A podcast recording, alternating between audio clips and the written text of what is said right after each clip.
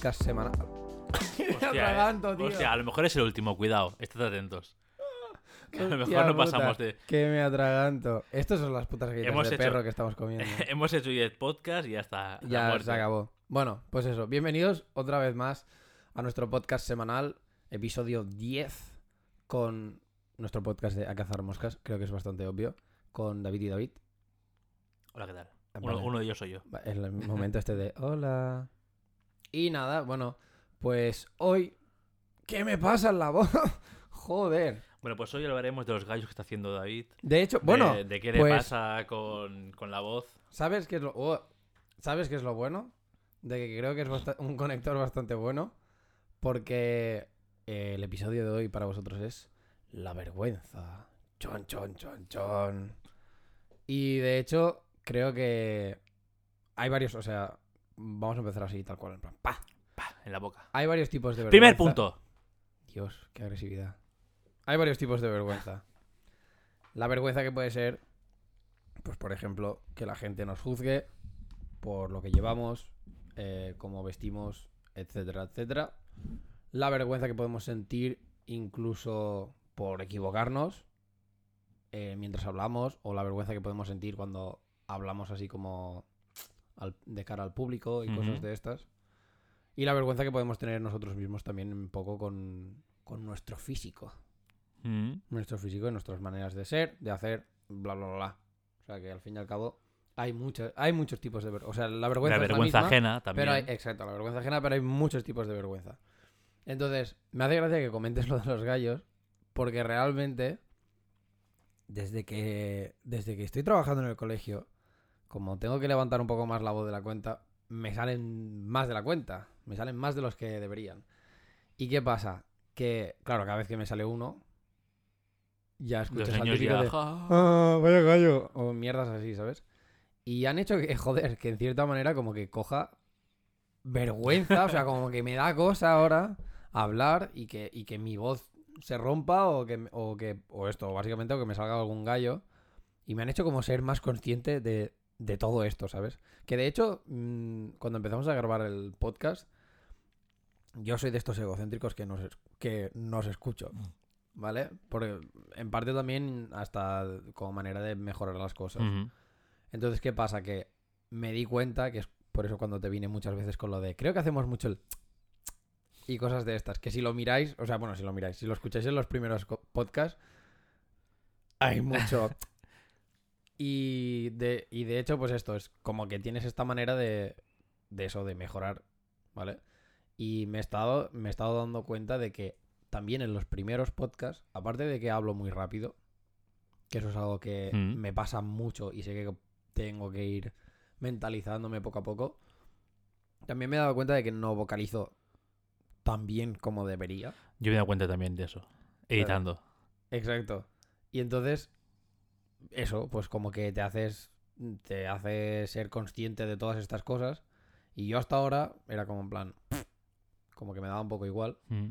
Pero con el tiempo, como que el- esto, como que le he cogido esa, esa vergüenza a, a equivocarme. De hecho, el- en, unos, en un ejercicio que tuve que hacer para la uni de inglés, tuve que hacer como, no te exagero, ¿eh? 40 tomas. Solo porque me equivocaba a lo mejor en una palabra, o porque a lo mejor iba más rápido de la cuenta, o no vocalizaba bien. Y ahora como en plan de, hola, no quiero que, no quiero subir esto, y que, y que lo miren, porque la putada es que encima el tipo de este de ejercicio lo subimos al, al foro, donde lo ve Todo todo, el mundo, ver, donde lo ven todos los alumnos. Y es como, eh, no quiero que alguien en casa esté en plan, oh, ay, gilipollas este, no sabe cómo hablar. Mira, mira, mira este. Sí, y joder, como que me di cuenta y dije, mierda, para estas cosas tengo mm, más vergüenza, creo, que de la que tiempo atrás tenía, porque ya te digo, mm, creo que hasta que no empecé con el, no empezamos con el podcast y no empecé a trabajar con los niños que fueron como más en plan, estos son unos cabrones. Cuando vas así No, un ahí poco... no hay filtro. Ahí... Claro, exacto, ¿sabes? Es como, a lo mejor, yo qué sé, si, mm, si se te ha manchado el pantalón, de cualquier mierda. Cuando estás tan bueno, estoy tan acostumbrado a rodearme de gente adulta, ya, que son este tipo de cosas, de en plan de, bueno, no te dirán nada, o te has manchado, ya está, ¿sabes? No la típica broma de, hola, te has manchado justo en la entrepierna, eso de que te has meado, ¿sabes? Y joder, me hicieron, o sea, desde que empecé me hicieron, tío, como, como ser muy consciente de, de- de mis cosas, en general, o de la manera que tengo de hablar, o incluso tú me conoces y sabes que gesti- gesticulo un huevo con las manos. De Pues- hecho, aquí en casa estamos como a medio metro de distancia porque si no, Porque si no te me pegando hostias a mí o al micro, entonces. No, no, pero el...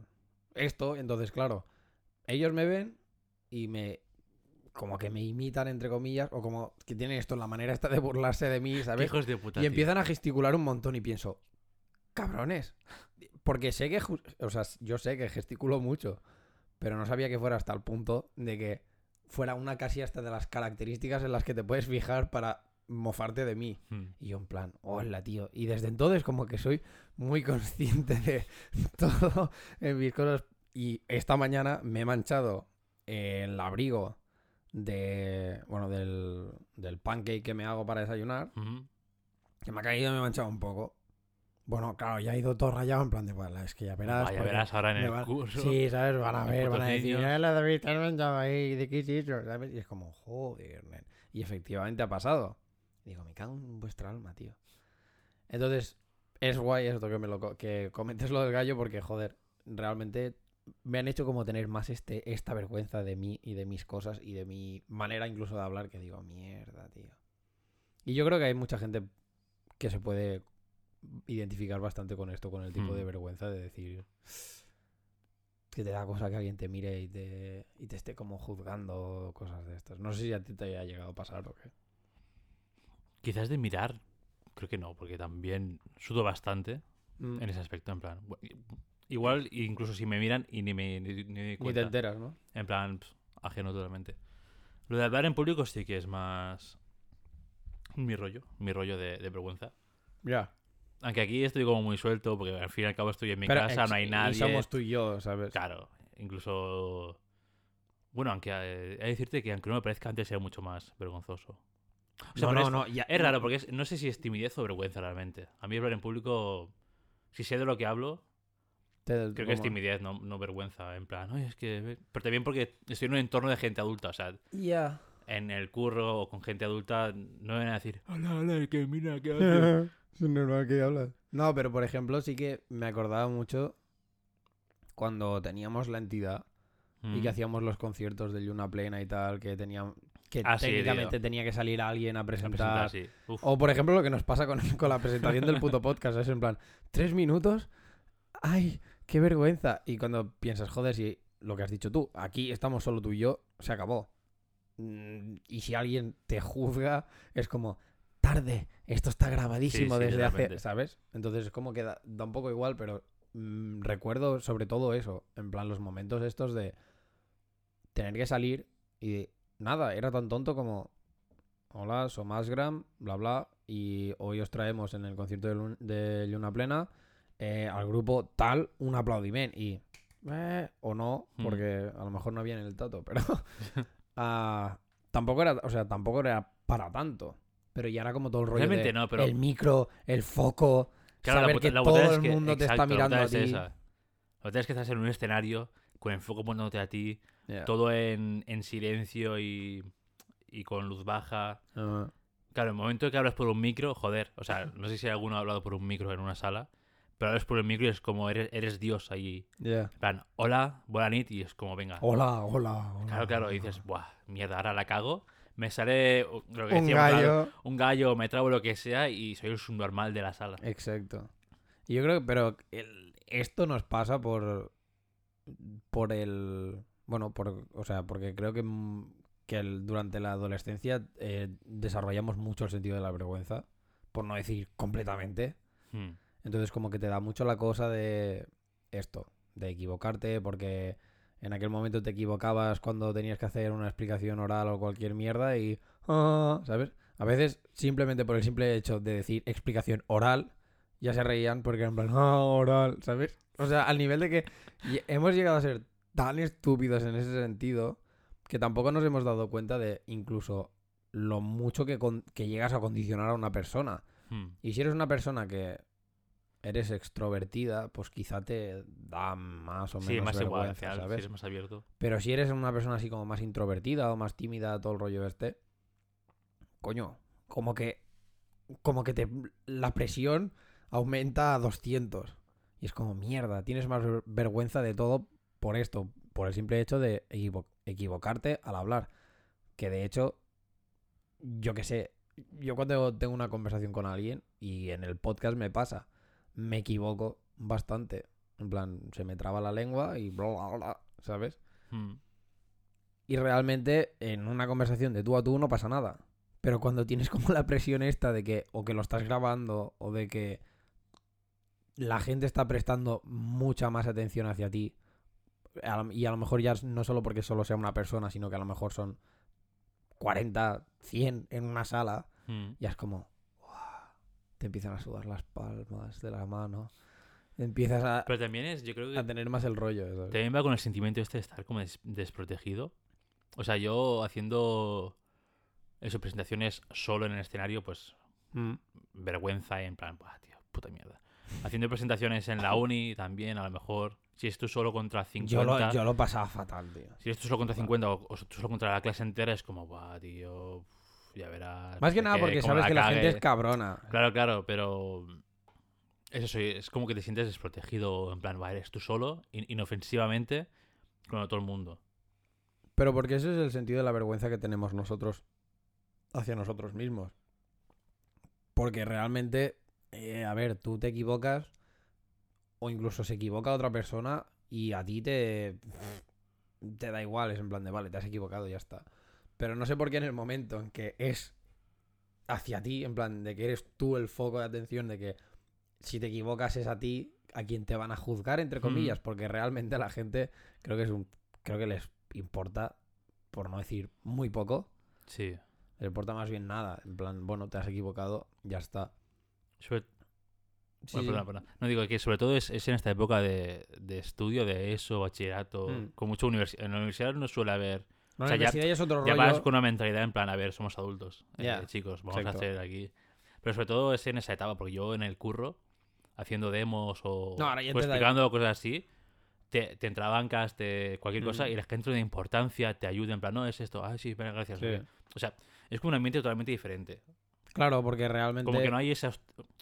No es hostilidad, no hay ese, pero... no, no hay ese hijoputismo de. Claro, no es hostilidad, juzgar, pero claro, no es esto en plan que tienes que medir tus pasos. No, hay, por ejemplo, el trabajo expones o haces una demo o lo que sea, Y ya está, y sin más. y ya está. Y si te equivocas, pues te lo dirán o, o las preguntas dicen, oye, esto no sé qué. Mm.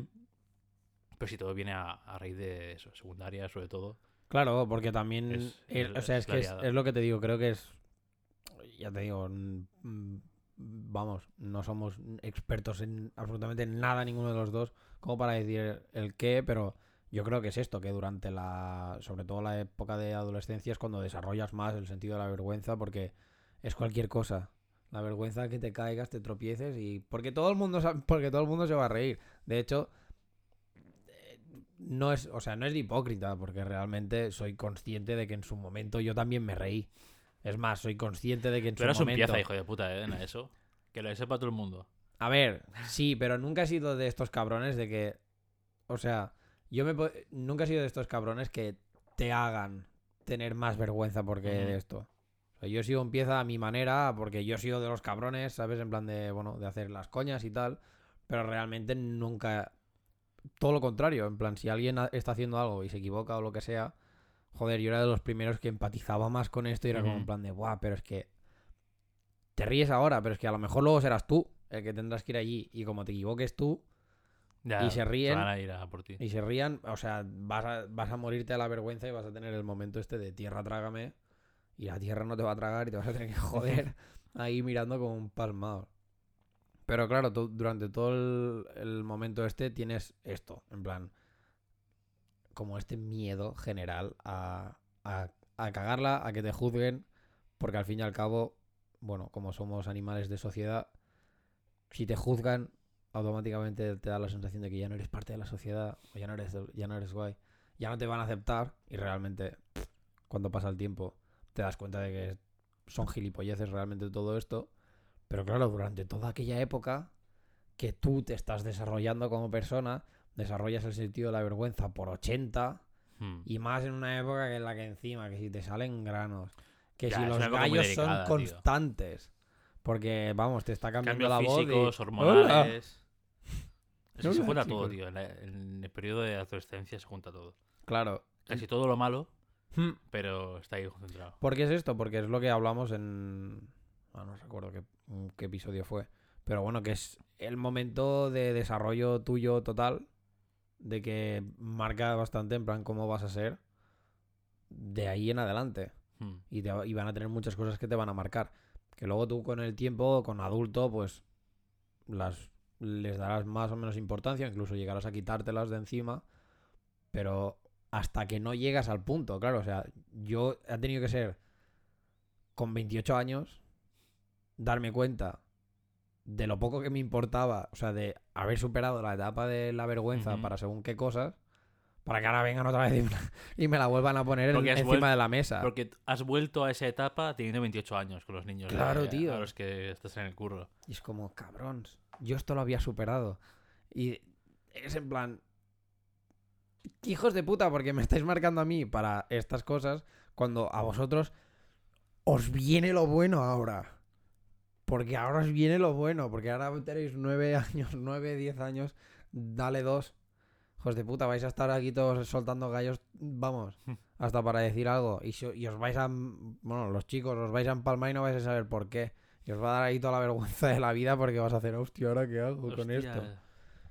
Pero claro, eh, cuando te lo pones a analizar, dices, es una gran putada. Una gran putada que te. O sea, el esto, ¿eh? el, el que como que te vuelvan a remarcar o te vuelvan a hacer coger el mal vicio de tener, vergüe- de tener vergüenza por cómo vistes, qué haces, si Hmm. te caes, si te tropiezas, cualquier. O incluso esto, si te sale un, un gallo. En plan de. Ah, ya está. O sea, son cosas que, joder. En su momento cuando, bueno, pues sí, cuando tienes, pues eso, cuando te está cambiando la voz, pues no te queda otra. Porque es mm, tu, tu cuerpo que Mm. te está puteando a mala manera. Claro, hablamos siempre desde el punto de vista más de niño, hombre, porque claro, tanto tú como Sí, yo. sí. Por el momento somos hombres. Sí. Entonces, claro, pero bueno, pero lo ves, al- pues a las niñas, a las chicas, a las mujeres, pues no les pasa en plan de que les cambie la voz y suelten ahí Hostia, pero creo que también en el mundo femenino, o sea, hablo igual ahora muy subjetivamente porque no soy mujer ni nada de esto, pero creo que también hay mucho bullying Sí. en, en el mundo de niñas con como con la que se desarrolla antes, la que da más tarde, ¿sabes todo el rollo este? Sí, sí. O sea, porque recuerdo en no, no sé, joder, creo que esto me lo comentó alguien. No sé. Alguien, alguien se lo ha escuchado esto, ¿no? Que en plan, que era la primera en desarrollarse de la clase, no sé qué, y le hacían bullying. O sea, a ver, bullying.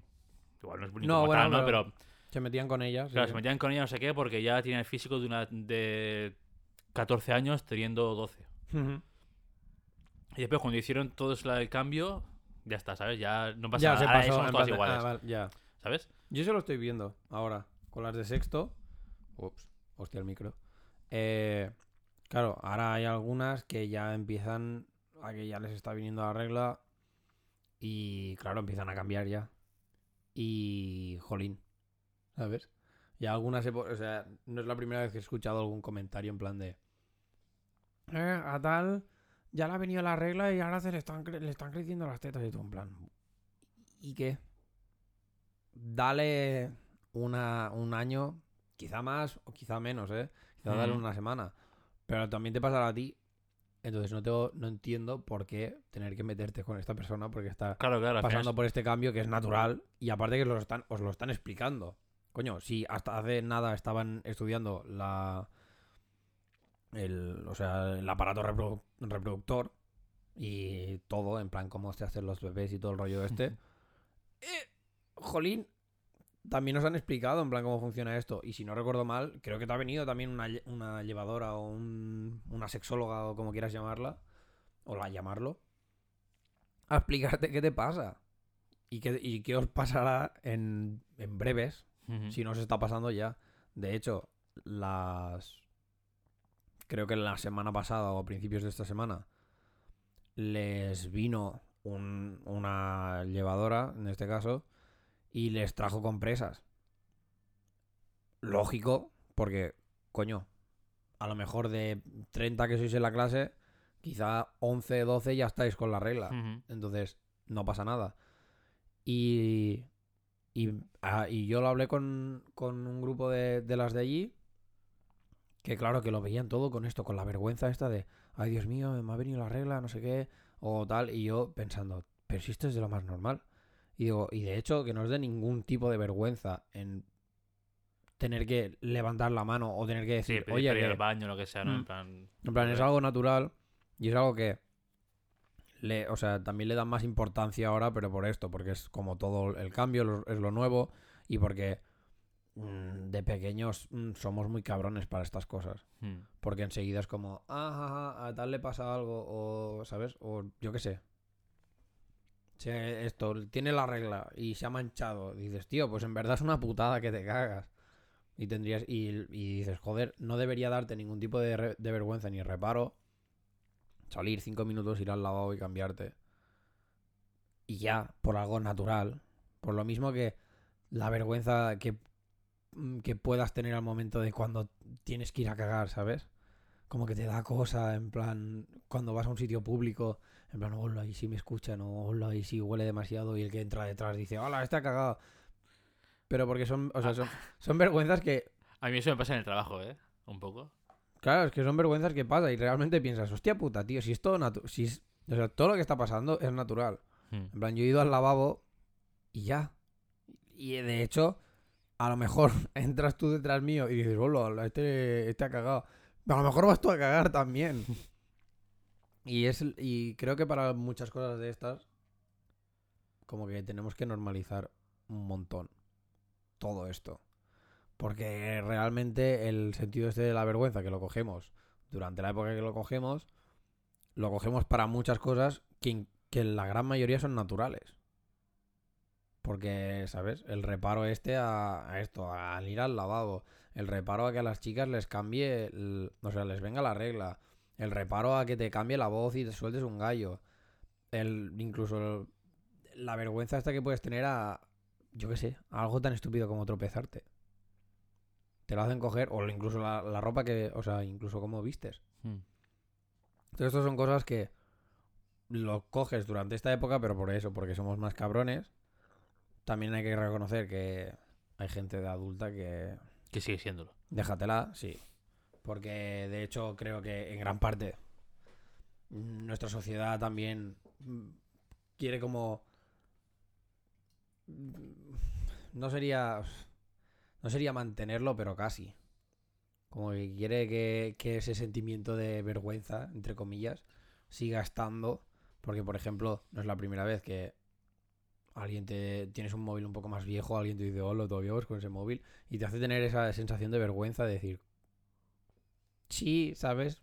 Pero a lo mejor es que simplemente no te lo puedes permitir Mm. comprarte uno nuevo, porque el que tienes ya te va bien y a tomar por culo.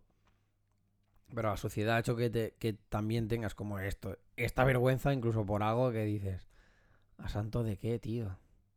Si es un móvil más. Pero- o- Eso yo creo que es porque las inseguridades en sí eh, venden. Y esto es lo que más vende hoy en día, yo Hmm. creo. Al final, todos los productos que se anuncian o que se venden, así más de que no son de primera nece- necesidad, que son más... Ya, eh, más esto- lujo. Sí, sí, realmente sí. Pues todo esto ya, ya va muy enfocado a una inseguridad que tú tengas o a una... a no sé, sobre todo si ves, si ves anuncios, yo creo que en, en el 90% de anuncios, que todos van a atacar una inseguridad, seguro. Y decirte, si compras lo mío vas a ser eh, el más top Ya. en, este, en esta inseguridad, en esta lo que sea. Mm. Entonces, claro, la vergüenza, cuando lo tomas como una inseguridad también, que se puede tornar una inseguridad, Sí. o muchas veces se torna una inseguridad, claro, es, es ya realmente la putada y es eso en plan, hostia, pues ahora tengo esto que es súper viejo, que se han reído de mí por esto, sientes vergüenza y sientes inseguridad y, y ya buscas como un remedio en plan, vuela, vuela, pues para que no se rían más, Eh, voy a comprarme tal cosa, voy a hacer tal cosa. Y bueno, eh, incluso eh, esto, llegas hasta cambiar quizá lo más lo más rápido que puedes, en el sentido de ya quizá cambiar cambiar el estilo de ropa, incluso cambiar el estilo de ser. Mm. Porque, joder, creo que todos hemos vivido un poco el, el palo este de te gusta tal cosa que se aleja un poco de lo que es lo normal, que pff, en esta sociedad qué coño es normal, nada.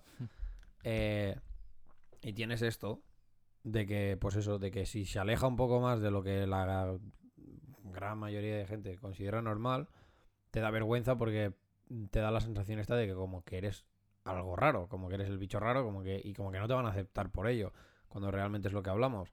Cuando durante el instituto esto que lo dijimos, bueno, que lo dije en el podcast de que yo veía gente que se que estaba en el banco dibujando y que era lo que les gustaba y era en plan de, tío, puta madre, ¿sabes?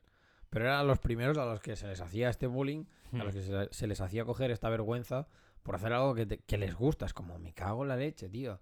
¿En qué momento nos hemos vuelto tan retorcidos como sociedad como para que realmente te burles y le hagas coger un complejo o le hagas coger a una persona el, el sentimiento este de vergüenza por hacer algo que le gusta? Realmente, ¿quién eres tú para decir esto está bien o esto está mal o esto está o esto es raro o esto no lo es? O sea, a mí, por ejemplo, me pueden gustar mucho los videojuegos, los cómics, eh, las pelis, etcétera, etcétera. Y sé que esa parte más friki es algo por lo que antiguamente a mí me habían hecho coger vergüenza. Yo de hecho tenía en... Sobre todo en el instituto. En el instituto fue cuando descubrí Naruto. Y fue como... ¡Buah! Pero era algo que solo podía hablarlo con Tus amigos. mi ¿no? amigo más Que- directo. Mm. Porque era algo de decir, Buah, es que como alguien se entere de que te gusta el manga, ¿sabes? Ya es como, "Ah, eres el raro, si esto es el de los, esto es cosas, la de los frikis, la de los que, ¿sabes? Los lacitos. Sí, los que tienen granos y comen chetos. Y, y dices, a ver, me cago en la leche. A lo mejor a mí me está gustando, a lo mejor a mí he descubierto que me gusta Naruto y que- o que me gusta el cómic o lo que sea. Y tú eres un fricazo de, yo qué sé, de los zapatos, tío.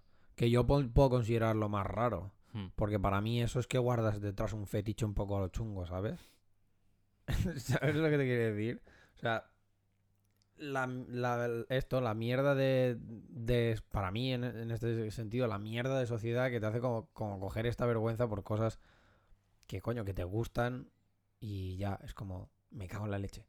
Lo que pasa es que me gustaría saber, incluso, un poco de dónde nos viene como la vergüenza esta.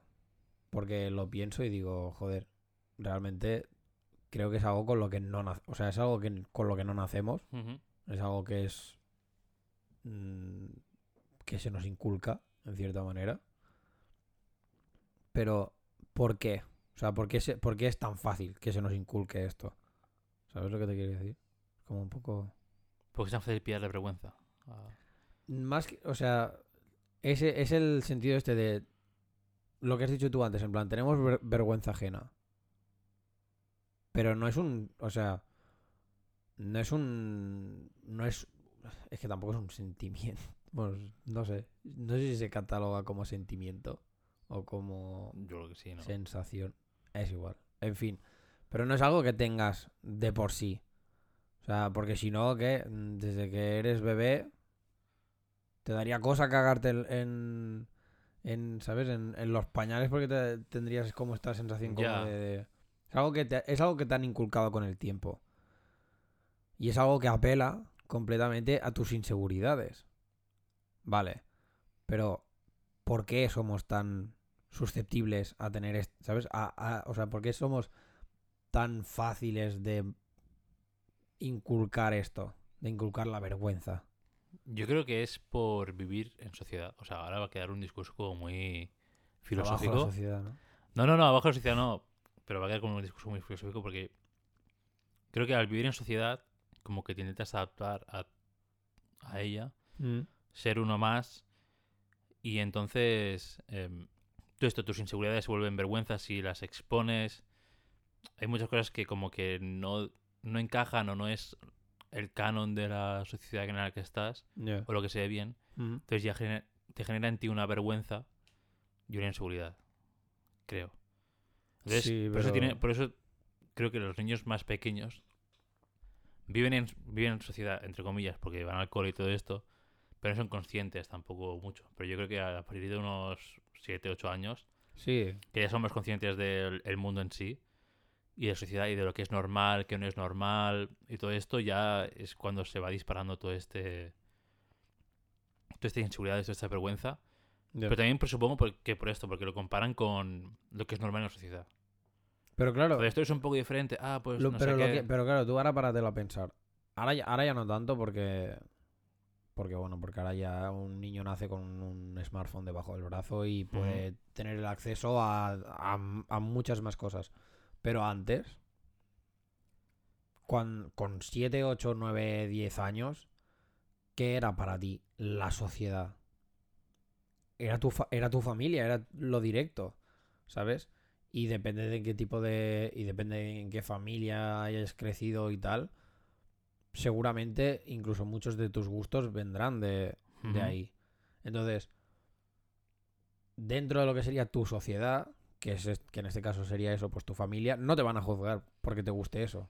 ¿Por qué cuando sales fuera tienes esta mentalidad de Porque que yo- es lo normal? ¿Sabes? porque Como si creo- fuera lo tuyo lo normal. Sí, pero porque yo creo que las sociedades, o sea, para un niño así eh, pequeño, las sociedades serán, o sea, las personas que va conociendo, esa es su sociedad, ¿vale?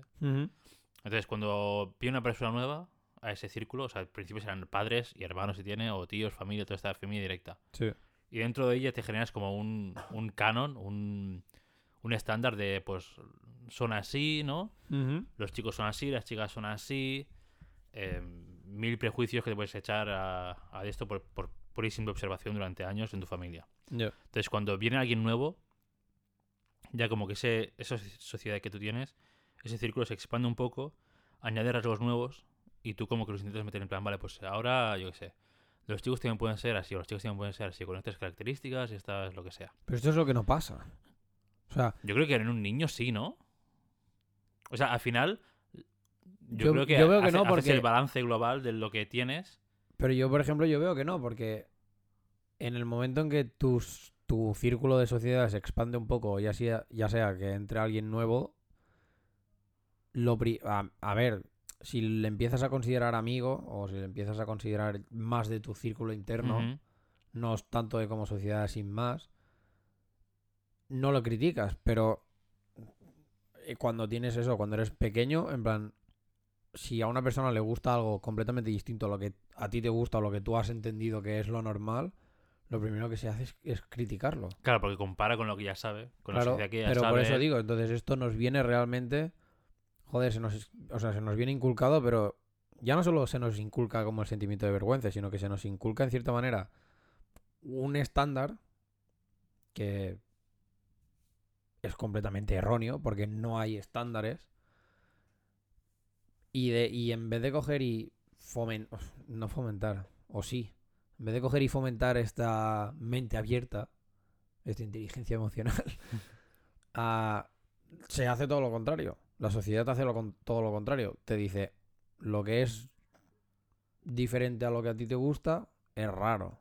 Incluso llegan a de- decirte que es hasta malo. Cuando, un, caro- un- por ejemplo, un caso muy claro puede ser lo que te pueda gustar a ti en, el, en, en la cama, ¿sabes? En el sexo. Yo qué sé, esto, pues ya hablas de fetiches, hablas de cosas de este estilo. La sociedad, en este caso, la sociedad, digamos, que donde has crecido, si te dice que, yo qué sé, por poner un ejemplo así un poco random, que te ponga cachondo leer sobaco, eh, pues entonces el que te venga de fuera y te diga que le pone cachondo mm, chupar un pie, va a ser raro y, va- y la sociedad te va a decir, uy, esto está mal, cuando realmente... Mientras no hagas daño, Ya, ya, ya, totalmente libre. ¿Qué coño, sabes? Nada está, nada está mal. Entonces, no sé hasta qué punto creo que, es- que se debería como esto, como, como ins- instruir al, ya desde pequeños a tener como esta mentalidad más abierta de que, de que algo que porque sea diferente no quiere decir ni que sea malo ni que sea raro ni nada. La- Sino simplemente aceptar, o sea, aprender a aceptarlo. Enseñarle a, a eso, a una persona, a aceptarlo. Mientras esto, mientras no sea algo que sea perjudi- perjudicial para, la, para otro, acéptalo. Puedes estar más o menos de acuerdo. O sea, entiendo que obviamente a un niño de 9 años que no, o 8 o, lo que, o más abajo, tampoco va a tener tanto la capacidad de razonamiento como para decir, acepto esto como tal, aunque no lo comparta. Pero con el tiempo sí. Con el tiempo se supone que, que pasas a ser un poco más adulto, empiezas a ver estas cosas, empiezas a entender más cosas y en principio esta mentalidad abierta deberías poder tenerla. Que es completamente, o sea, que tampoco por mentalidad abierta tampoco estoy diciendo que, yo qué sé, que te venga una persona y te diga, pues a mí me gusta esto y automáticamente tenga que ser en plan de, ah, vale, pues a mí también. Para nada, o sea, te gustas en todo, en todo tu derecho de que alguien venga, te diga, me gusta tal, lo aceptas como tal, pero no tienes por qué compartirlo. Que por ejemplo, estoy muchas. el- de hecho, hay muchos casos que he escuchado, sobre todo con el tema del sexo, en plan de, viene alguien, mi pareja, y me dice que le gusta tal. Y como que te, obligas a ti mismo a, a que te guste o a, ¿sabes? O a probarlo, lo que sea, y, a lo, mejor es algo que a ti te incomoda a niveles muy altos. Bueno, pues acéptalo, pero puedes, o sea, tienes que tener la capacidad también de decir, vale, lo acepto, no lo comparto y al mismo tiempo dárselo a entender a tu pareja o a quien coño sea, ¿sabes? Y por ejemplo, para esto creo que también hay una vergüenza muy, muy grande. En plan de. mm, Incluso hay vergüenza hasta a decir no a las cosas. Cosa que es como, tío, creo que es- son de las cosas más es- esenciales. En plan, poder coger y decir no a algo Ujú. que para ti mismo, pues o no lo ves, o no te gusta, o cualquier historia. Deberíamos ser completamente libres y capaces de hacerlo. Porque es que si no, luego te acabas metiendo en cada fregado. Que. ¿Sabes? No sé, es. Es raro. Sí, pero sí. Es jodido el tema este. Al final todo viene, como siempre, de la situación en la que vivimos. Por desgracia. Ten- al- al- tenemos que acabar haciendo un episodio de la sociedad. Pero va a quedar muy... Y todo lo que nos parece mal. Mí hay muchas cosas. Muy tocho, ¿eh? Va a quedar muy... No, no, sería en todo. plan, ya, no, obviamente, sería completamente de, de cagarse que al final todo se retroalimenta, tío. Es, eso es la mierda, que al final ese niño, esa persona crece con unos valores de su familia, o sea, círculo cercano a su familia, círculo expandido, amigos, conocidos, la tele también hace mucha cosa, Sí. el cine también hace mucho. Con eso te creas una, una visión del mundo que es la que te han querido dar, realmente. Que si tus padres son un poco más guays, a lo mejor te, te instruyen, o sea, no es en plan... A ver, que no me metan en un, un fregado. Que, no son- que no es en plan, venga así el niño que ve la tele y toma por culo. O las cosas que es, ¿sabes? Sino que tienen- Sino que, que estén se- contigo, te expliquen las más, cosas. exacto, se enfocan más en ti, en explicarte cosas que no entiendas o que puedan ser un poco más así extrañas para ti, aunque no, aunque no deban serlas, ¿sabes? Pero yo qué sé, a lo mejor a un niño le parece súper loco Pero eh, X, es lo mismo. Es la o sea, llegas al punto de que, te- de que, por ejemplo, a mí me ha dado durante mucho, durante mucho tiempo, a mí me, me ha dado vergüenza preguntar cosas. a mí también. Joder, ¿por qué? ¿Sabes? O sea, yo, que soy una persona súper curiosa, y ya lo dije en otro episodio, lo de la curiosidad mató a David. Hostia puta, o sea, al ser tan curioso, lo primero que tengo que hacer es preguntar. Pero hasta que yo no llegué a este punto de coger y decir, me la pela, o sea, quiero saber las cosas y un poco como quitarme esta vergüenza que me han inculcado, hasta que no lo hice, yo no preguntaba, me daba mucha cosa. Me daba mucha cosa, o sea, es que A mí, o sea, yo recuerdo el momento en que hice una pregunta en clase y lo típico, pues, no sé qué, se rieron de mí, ok. ah, Y ese punto de decir, vale, no pregunto nunca más porque... porque no quieres que se ríen de, que Claro, se rían claro. de ti.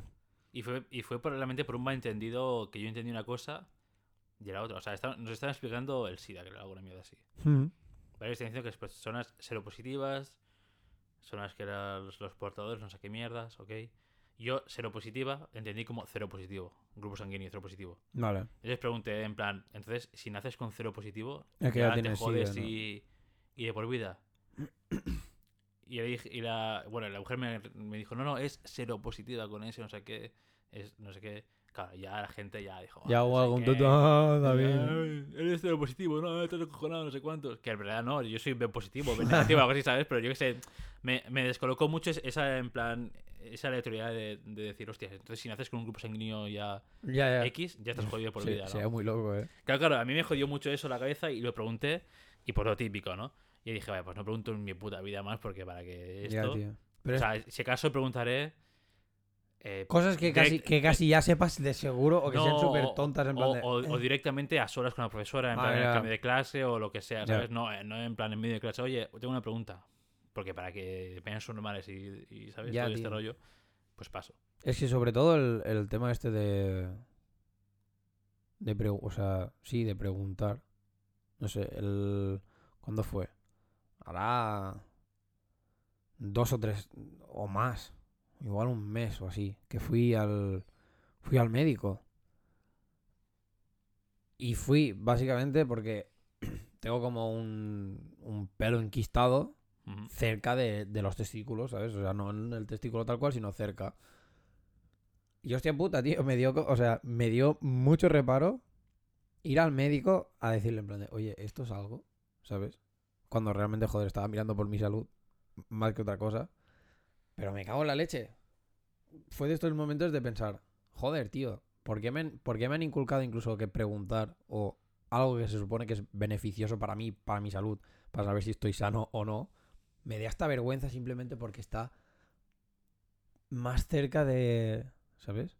De, de una zona así un poco, ¿sabes? Yo sé, sé de lo que hablas y a mí no me, no me da vergüenza por, porque, es, no- porque es una zona X, sino más me da vergüenza en plan que vaya al médico por algo por algo que yo, yo no sé, esté rayado o lo que sea, quiero saber en plan qué es esto. Y me tome por subnormal el médico, en plan, ese tío es gilipollas. Ya, tío. Viene aquí por esto y este tío es gilipollas y es, y es algo tan simple como, yo sé, un grano. Y yo me ya. haya hecho, sí, lo, lo- lo tuyo, ¿no? Y yo me he hecho la película en plan, buah, tío, es que no sé qué... A lo mejor es un tumor, no sé qué. Sí, claro, al final vivimos en la era de información, pero eso también pasa factura. Cuanto más información tiene, más, Buah, más, ollas te haces. Me pica el Eh. cuello. Ah, pues resulta que tengo cáncer de tráquea. Claro, claro. Entonces, a mí me da mucho reparo ir al médico por. o- Si ir al médico, pedir citas al médico, por eso, por cosas así, en plan. Ya. Porque hay gente en que te, que te tratan claro, como que- con Que condescendencia, que soy ¿sabes? Y- subnormal, que soy idiota y que qué haces aquí gastando mi tiempo para esta gilipollez. Que después hay médicos que lo hacen. a- Hay médicos que no deberían estar ejerciendo medicina porque tienen un trato con la gente asqueroso. Ah, O sea, Pésimo, pésimo, tío. hay, hay hay gente- médicos que te lo harán, pero la gran mayoría, si son decentes, no. No, no, es que, es que sobre todo los médicos tienen que entender que vas siendo hiper vulnerable. Claro. Entonces es como, tío, no me trates ni con condescendencia, ni como si fuera estúpido, ni nada, porque primero de todo que yo no tengo los estudios que se supone que tú tienes, y segundo, que tienes que entender que vengo en mi momento de acojone total, de porque no sé qué me pasa y me encuentro mal. O no, a lo mejor no te encuentras mal, pero a lo mejor es esto, tío, yo qué sé, a lo mejor te ves un bulto del tamaño del tobillo en, en el cuello y dices, mierda, esto que... Entonces, tienes que entender, tienes que ser más empático con la persona que te viene, que entiendo que, que te van a venir Sí, le vendrán. pf, 20.000 50 al personas al año, ¿sabes? En plan preguntándote a lo mejor Sí, sí. estupideces, tío, pero eh, cuando tienes este, este tipo de trabajos así un poco más, bueno, completamente de cara al público, eh, coño, ten consideración.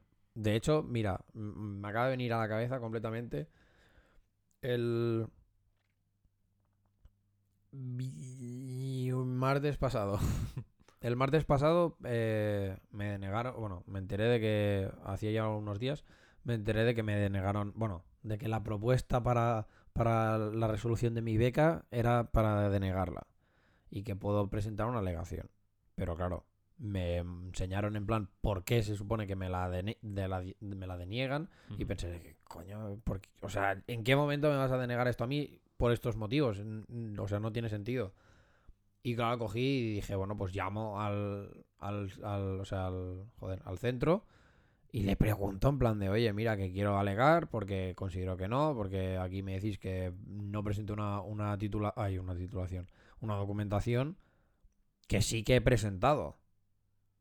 Y bueno, pues la tía del teléfono, la, pri- la- porque hablé con dos. La primera, súper estúpida, en plan de, sí, esto es para las becas, te paso con el departamento. O sea, ni hola ni nada, ¿sabes? En plan, bueno, sí, fue en plan de, se entra no sé qué, no sé cuántos. Y yo, vale, eh, que hola, buen día, que truco per això, bla, bla, bla. Vale, pues así. Y me pasa.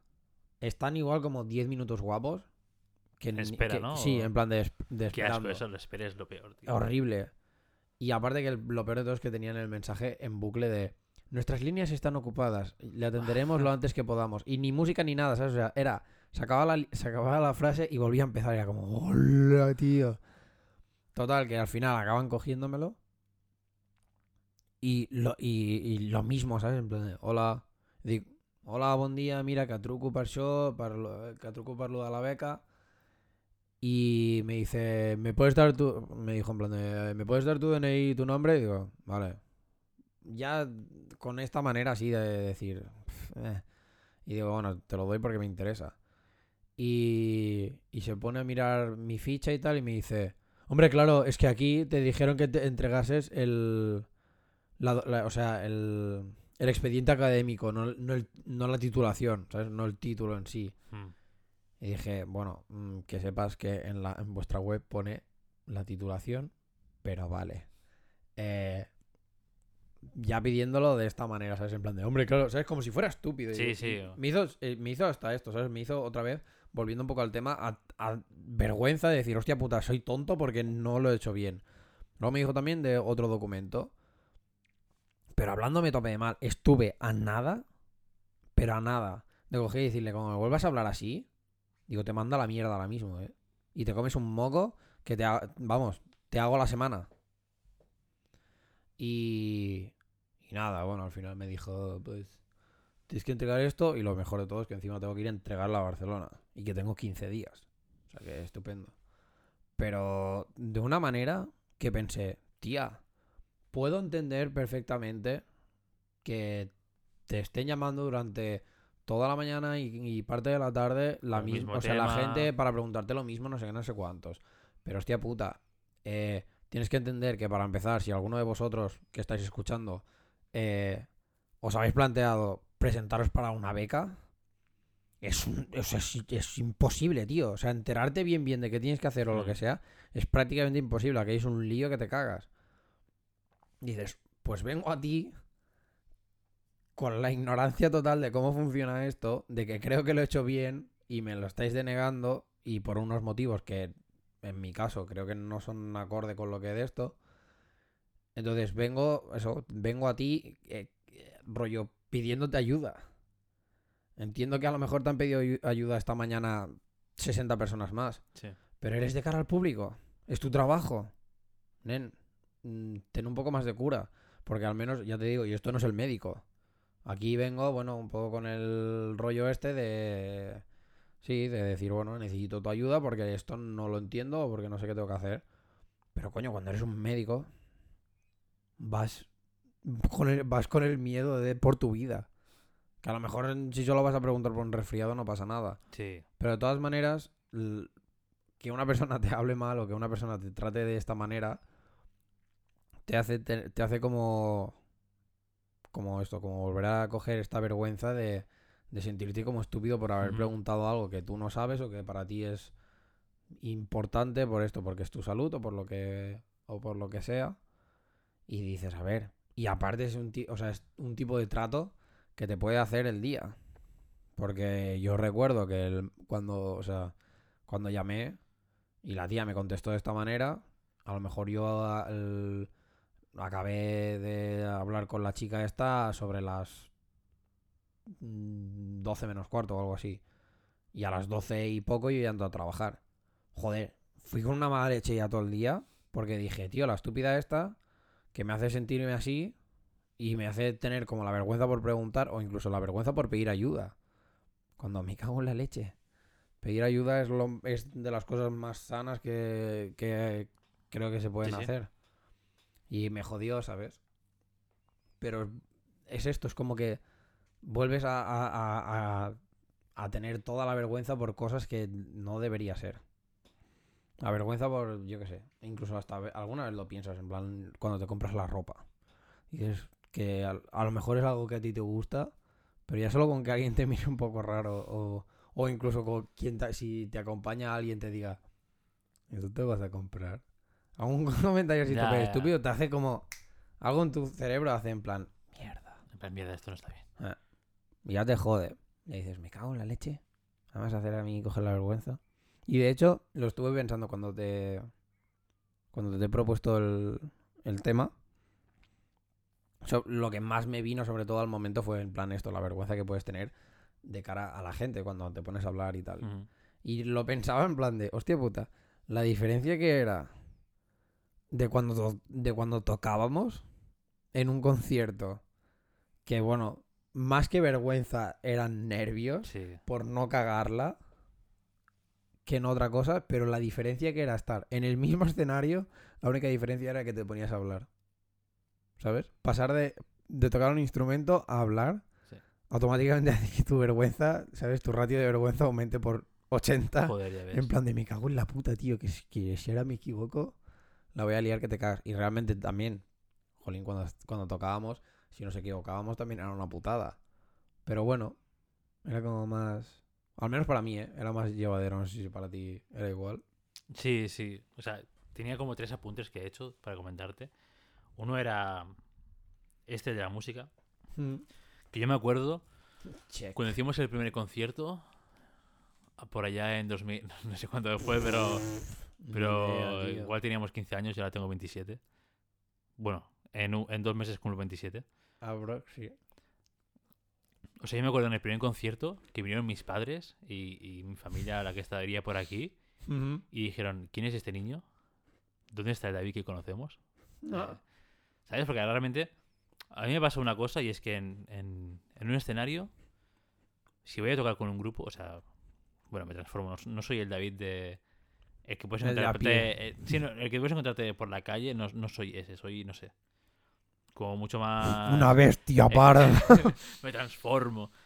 No sé, bueno, tú supongo que me habrás visto, incluso Ujú. con Inmers y todo esto cuando tocamos, que al final pasó de ser una persona súper introvertida, callada, tímida, Se te a- a contagia rabiar. La energía de... de- En conciertos como va todo fuera, soy lo más extrovertido y me muevo, no sé qué, incluso hablo por el micro y me la suda, canto, da igual, a, a tope. Ujú. Entonces, me he ido. o sea, bueno, hostia, me he ido fuerísima, ¿eh? El apunte de lo de la música, que eso, que cambiabas. O sea, que cuando... te Así subías que si te pasaba a ti también este rollo y que supongo que sí, o sea, realmente, y esto me pasa realmente porque yo creo que cambiaría mucho si fuese en plan, si yo fuese en plan rollo cantautor, tendría el mismo miedo cuando salgo a presentar un grupo Ya. al escenario que estoy solo. Pero estar con más gente es como, "Bah, me la suda todo. Ya, porque Vamos tienes como un poco el apoyo también y- de... sí, claro. Tengo cuatro o cinco personas más en el escenario que están como yo y que vamos Sí. a darlo todo porque eso- esto salga para adelante. Ya, ya. No, de hecho a mí me pasa y... Y yo ahora que, por ejemplo, mm, llevo más el rollo acústico, no Mm. tan... No ya tocar la batería y eso, en un grupo, también me ha hecho ser como muy consciente, ¿sabes? De decir, guau, porque tengo muchas ganas de volver a tocar en un concierto. Y aunque sea otro estilo completamente distinto, me apetece, pero al mismo tiempo pienso, buah, antes, claro, al ser batería también, era como, Que el de atrás, ¿no? También. el de- aparte, camuflado. era, era atrás. Sí que es verdad que, que tienes más la presión, porque si tú te equivocas, sí que la has liado bastante. Sí que se escucha parda, más ¿sabes? que... Pero. Estaba atrás, eh, soltaba toda la energía porque estaba, ¿sabes? Estabas como moviéndote constantemente todos los brazos, las piernas y tal. Y era como que estabas más pendiente de todo aquello. En cambio, claro, ahora que toco la guitarra, jolín, el dedo está un poco mal puesto y la cuerda ya suena mal. Claro, ya trastea o lo que sea, es como Sí, mierda. y dices, ah, merda. Entonces pensaba, Dios mío, si en mi casa me pasa, joder. En un eh, escenario muerto de nervios. Exacto, en un escenario muerto de nervios, sé que los dedos me van a fallar, me voy a quedar ahí blancazo total y la voy a, y la voy a cagar y me va a dar esta vergüenza de estar ahí arriba y cagarla. Y realmente, Claro, yo creo que para estas ocasiones tienes como que adoptar un papel. Hmm. En plan. Sí, adoptar un papel. O sea, un. Yo, mira. En plan, yo, el David sobre el escenario en cantautor eh, es así, echado para adelante, se la suda todo. Si Exacto. falla, si falla dirá, hostia, que me he colado. Y volverá otra vez, ¿sabes? mm, Cosas así que dices que a la gente le. La gente que te va a ir a ver le puede sudar, le puede incluso resultar un poco gracioso que este, Ya. sea tan echado para adelante y tal. Que después tú llegas a casa y dirás, madre mía, Vaya liada. desde el, desde minuto uno vaya liadas que he pegado en el concierto, no sé qué, pero al final es más optar ese papel hasta que tú estés hasta que tú estés seguro de ti mismo. Ya, o sea, la, cosa está en que el... ¿Cuándo fue? No sé si fue ayer o, o igual esta mañana ha sido. Que escucho un podcast que se llama Entiende tu mente, que está bastante guay. Está Lo he en- visto por ahí. Está en Spotify y en iVoox y iTunes, creo.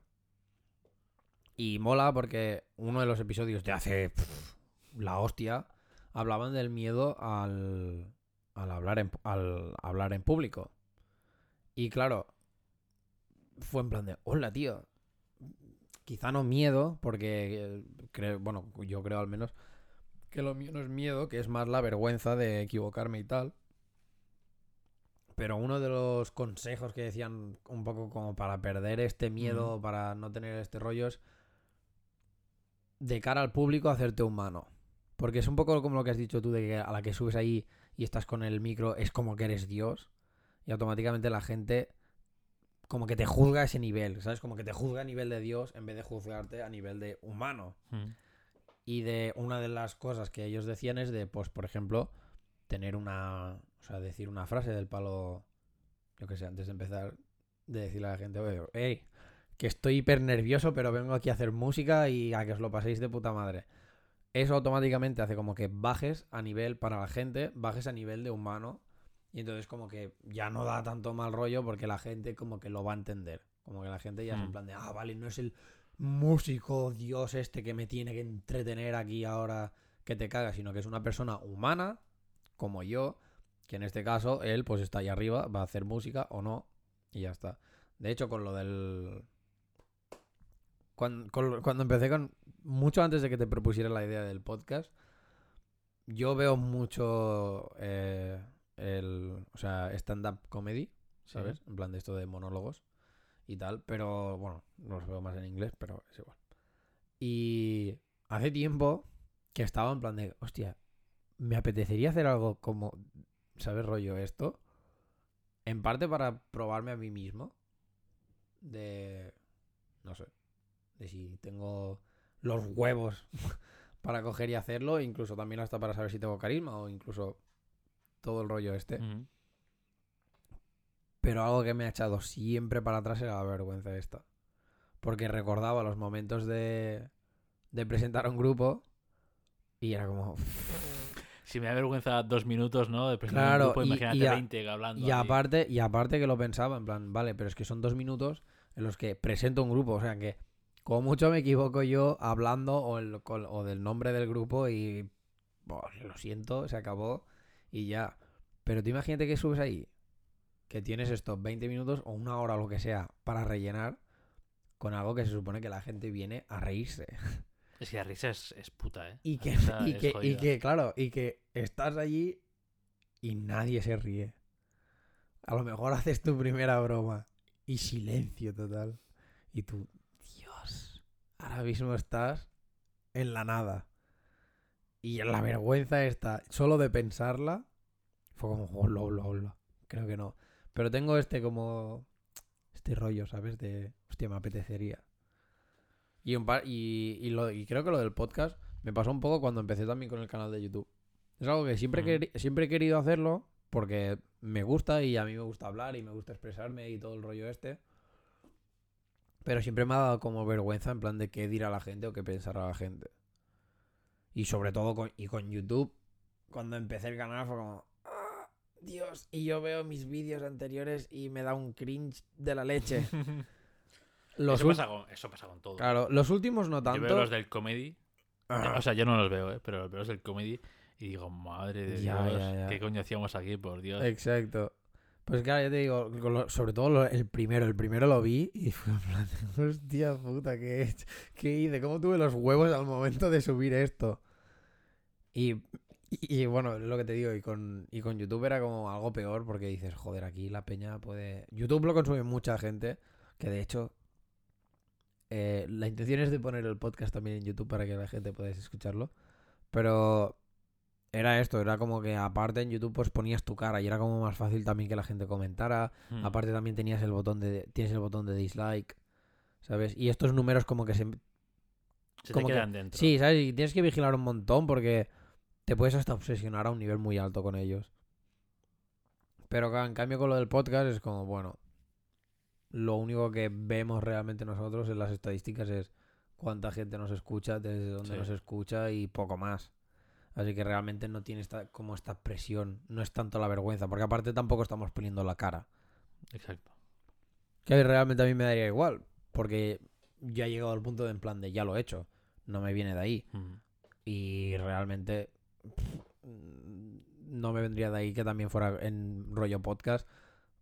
Así, en plan, con vídeo también, porque, bueno, lo vería como lo mismo de ahora, una conversación. Sí, pero con una cámara aquí grabando. Exacto. Tampoco sería muy diferente. Pero, joder, son de estas cosas que las tienes ahí y que jode sobre todo cuando eres así como una persona también más como yo en este sentido, como más artista y tal, que tienes como eh, estas ansias de...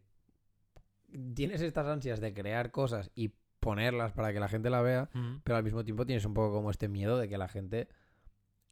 Miedo y vergüenza también, de que lo juzguen y lo juzguen para mal o que te digan dónde va el flipado este que se cree aquí y no sé qué. Que a mí me pasa, por ejemplo, también con las fotos. Las fotos que subo a Instagram. mm, O sea, yo las subo y me siento orgulloso de ellas. Pero claro, también tienes como este de... "Uf, la gente las va a ver y si no tiene likes y si no sé qué. y o, o que venga alguien y te comente en plan... Pues menuda puta mierda de foto. Pero no sé si esto ya es más miedo. Yo diría que eso ya es más la importancia que lo dirías tú. O sea, yo subo contenido en Instagram. Pero tú, ya, pero tu, pero tu Instagram fotos es, pero tu Instagram es personal. ¿Sabes? O sea, tu Instagram, Claro, yo cuelgo lo que quiera. eh, tus cosas, ¿sabes? Claro, yo, a ver, el mío es personal a medias. Porque es, o sea, es como personal, pero personal de un fotógrafo.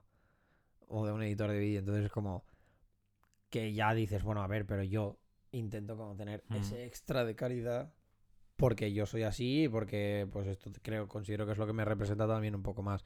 Entonces, claro, cuando yo hago una foto que me encanta o que he dicho, guau, qué guay, no sé qué, a lo mejor yo estoy en mi casa que lo estoy flipando, luego la subes y a lo mejor le gusta a 20 personas y tú, joder, yo estaba tope de orgulloso de esta foto. mm, Y resulta que... re- Entonces, por eso digo que, claro, la diferencia entre, entre el tuyo y el Sí, mío... yo no me lo tomo como una herramienta profesional.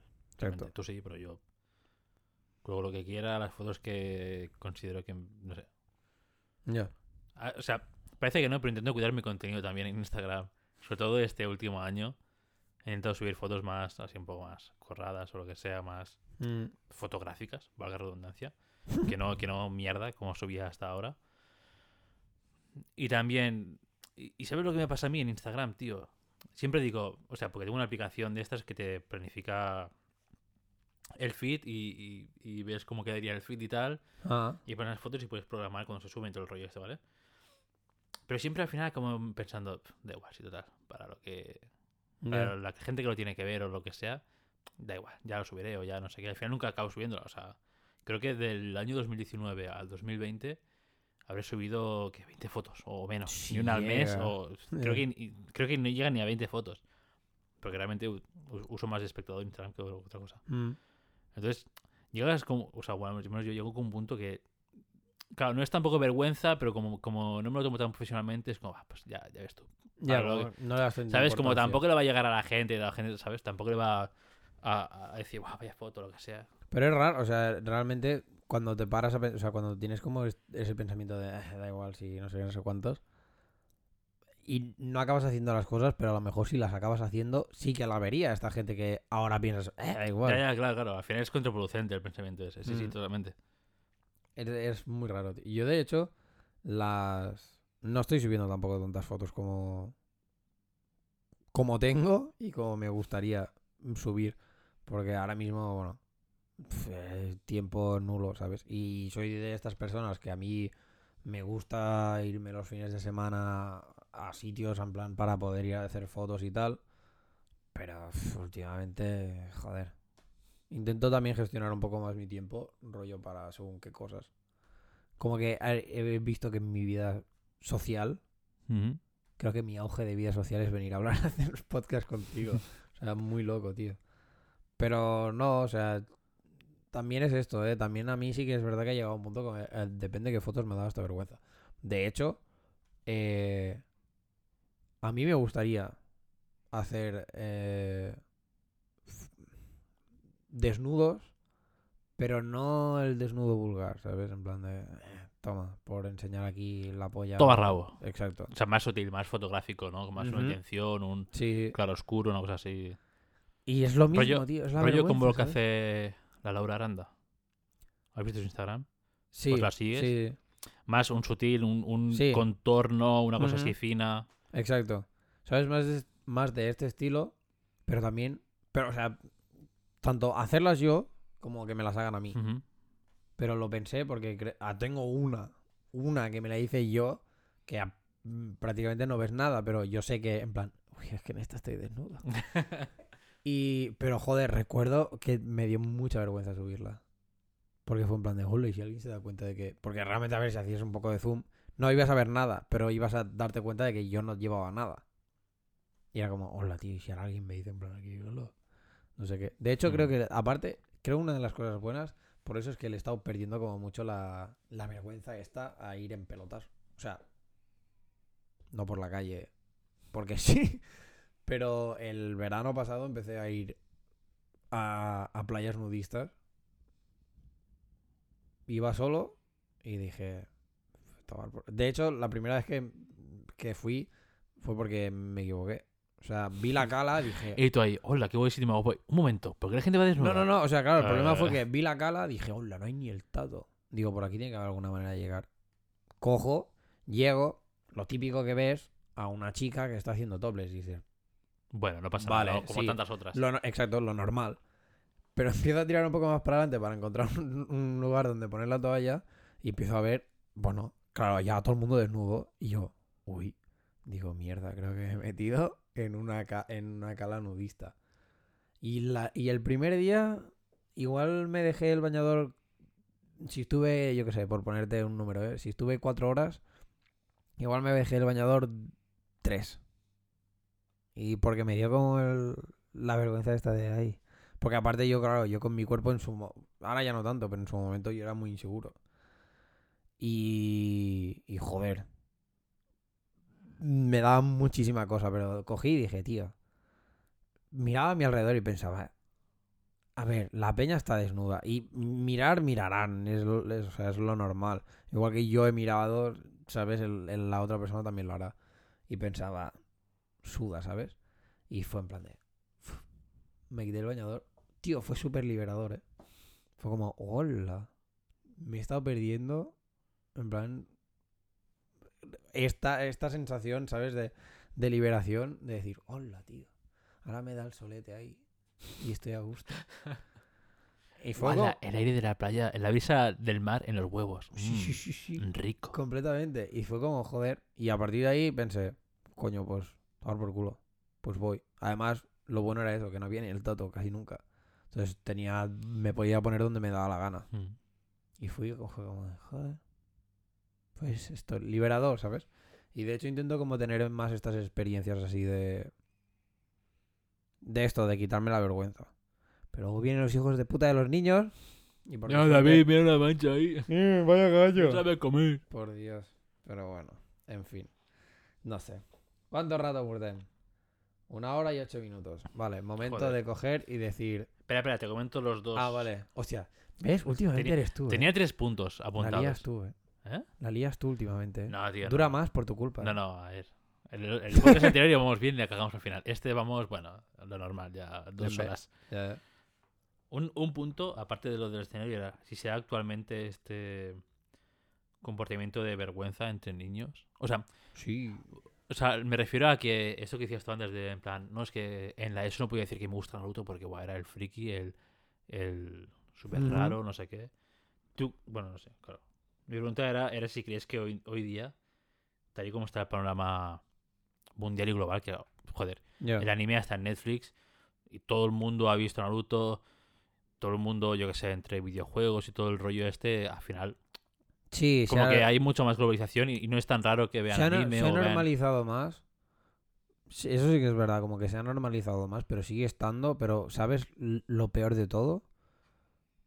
Que los, o sea, que a la gente que no lo ha normalizado se lo está inculcando gente que quizás son de nuestra edad. O sea, o incluso un poco más mayores. ¿Sabes? Eh, los que están siendo padres ahora, como que no han tenido tampoco esta evolución de abrir la mente y, entender que esto es algo normal o que no sé qué, no sé cuántos, o que esto no es de frikis o que esto no sé qué, no sé cuántos. Y te lo están inculcando, o sea, se lo están inculcando a los niños. Y los niños están viniendo con estos valores no tan exagerados como quizá podíamos tenerlos nosotros en su momento, pero sí que los están teniendo mm, ahí, ahí. Porque no es la primera vez que escucho en plan de, ah, tal le gusta esto, ¿sabes? Y, y pensar, ¿y qué? Pues no, ¿sabes? El resto de niños reírse o, o mierdas de estas y es como, joder, nen. Eh, pensaba que en esto habíamos cambiado, habíamos evolucionado un poco. Al también en tener internet, existir internet, pensaba que esto habría tenido esa e- un poco esa evo- evolución hacia normalizar las cosas. Pero sí, sigue pasando. Al menos desde mi punto de vista. No sé si Ujú. tú quizá... Bueno, claro, tú igual con la interacción que tienes ahora es más de gente adulta que... Yo es que. Claro, es que en mi curro yo era el más joven hasta que vino un chaval del. del 97 o así. No, vale. O sea, realmente mi media edad serán los 30. ya. eh, Entre mi grupo social del curro. Mm, Y mi grupo de, de amigos, por los 20 y pico también, como yo. sí. Entonces, este aspecto no, no lo veo, no lo tengo por la mano. Entonces, por eso, desde mi punto de vista, que es todo tan globalizado, todo tan normalizado, que ya el anime está normalizado, porque el, el boom de los cómics también está súper normalizado Sí. con Marvel y el trabajo que he hecho en el cine y todo. Veo como una cultura tan. Veo como una cultura pop ahora, que antes era la, la fricada máxima, que está tan normalizada ahora que es como. Ya. Como que no veo que, que haya esta gente en plan, no, es que mira, le gusta, yo que sé, le gusta Spider-Man, ah, puto friki. Sí, no, eso sí que es Ahora verdad que... como más en plan, le gusta Spider-Man, bueno, pues a mí me gusta no sé qué. Sí, Pero sí que es verdad que la sociedad, según, qué, según con qué cosas, como por ejemplo esto, pues ahora que hayan salido tantas pelis de, de Marvel, de superhéroes y tal, lo ha, lo ha hecho un poco, también lo ha normalizado un poco. Es lo que dices tú, se ha vuelto más cultura pop. Antes quizá la cultura pop era más,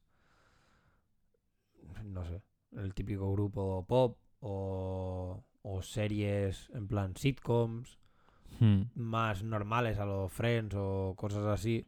Y ahora quizá, pues también, mira, uno de los, uno de los casos que más creo que ha ayudado en cierta manera, aunque es un sí pero no, es la serie de Big Bang, de Big Bang Theory. Porque como que ha puesto en el mapa al- a lo que se podría considerar un, un friki, de lo que le puede gustar. Pero creo que la, también que lo ha puesto de, una, de alguna manera en ese mapa que, ¿sabes? Tampoco acaba de ser... Porque lo ha hecho visible, pero igual no del modo que debería ser. la- sí, Porque muchas veces se ríen, o sea, se ríen del, del propio personaje y de, sus rarezas o de sus ahí fricadas. está. Entonces, claro, que- Está visible a la sociedad en plan, mira, sí, también hay gente así.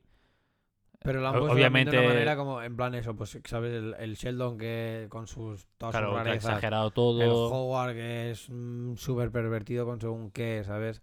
El Raj que no habla y el Leonard que es el más normalito, pero que lo ves y que, que es el típico que tiene asma, que no sé qué, no sé cuántos.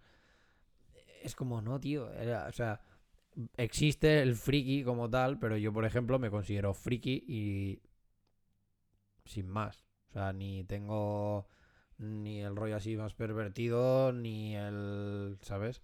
Sí. Ni el típico niño en su momento que tenía asma, ni nada. Yo, bueno, normal, no sé. Normal dentro de lo que es la sociedad. ¿no? Sí. Pero bueno, total, siguiente punto. Y el siguiente punto es si crees que la música urbana ha ayudado a este también programa. Hostia, la música urbana. Sí. Porque, o, o sea, la música urbana entendiendo. Joder. Entendiendo con música urbana la que se hace ahora. Que es más trap, más gente Vale, rollo autotune. Bad Bunny, más- estas cosas. Quizás no rollo tan. Sí, también, rollo Bad Bunny, pero quizás más. Sí, sí, pues realmente sí. Toda la escena esta, por ejemplo, underground Ujú, española, de trap y todo esto. Sí. Pues al final es gente que, que suena, se hace como famosa, pero también, o sea, aparte de la música que te puede gustar o no, es gente que la ves y ves entrevistas y le importa una mierda ser ultra raro o vestir como descom- desconjuntado o lo que sea. ¿sabes? Es como que también ayuda, ayuda a normalizar un, un aspecto, una situación en la sociedad que En plan hasta de que ahora ser raro como- exacto, como que ser raro ya no es- importa. Ya. Ya no importa, incluso puede ser reconocido siendo raro. O sea, como que rompe un poco barreras. Ya. O sea, en cierta manera sí. Pero al mismo tiempo. No sé hasta qué punto, por ejemplo, esta gente hace el papel. Sin más. Y. O sea, hace el papel, pero. Hace el papel no con el. no con ese sentido, no con esa intención de romper barreras. Sino de simplemente por destacar. Porque creo que muchos de, los artistas que últimamente hacen cosas de este estilo. Son para destacar de del resto, porque es una industria que está, vamos, hay miles de artistas por ahí y realmente es muy difícil sobresalir de, de todo lo que hay, de la piscina de tiburones. Entonces realmente, como también se ha vuelto más un- una importancia casi hasta de miras, de aspecto y tal, que no de la música que hagas, creo que es eso, creo que lo han, lo han adoptado como una manera de destacar, pero no como una manera, no con esa intención de también romper barreras y de normalizar algo o, ¿sabes? Sí, sí, entiendo, entiendo que. Es la manera de, de que tú seas famoso, pero no es la manera de que por tú haber vestido así ayudes, entre comillas, a que se normalice ser raro.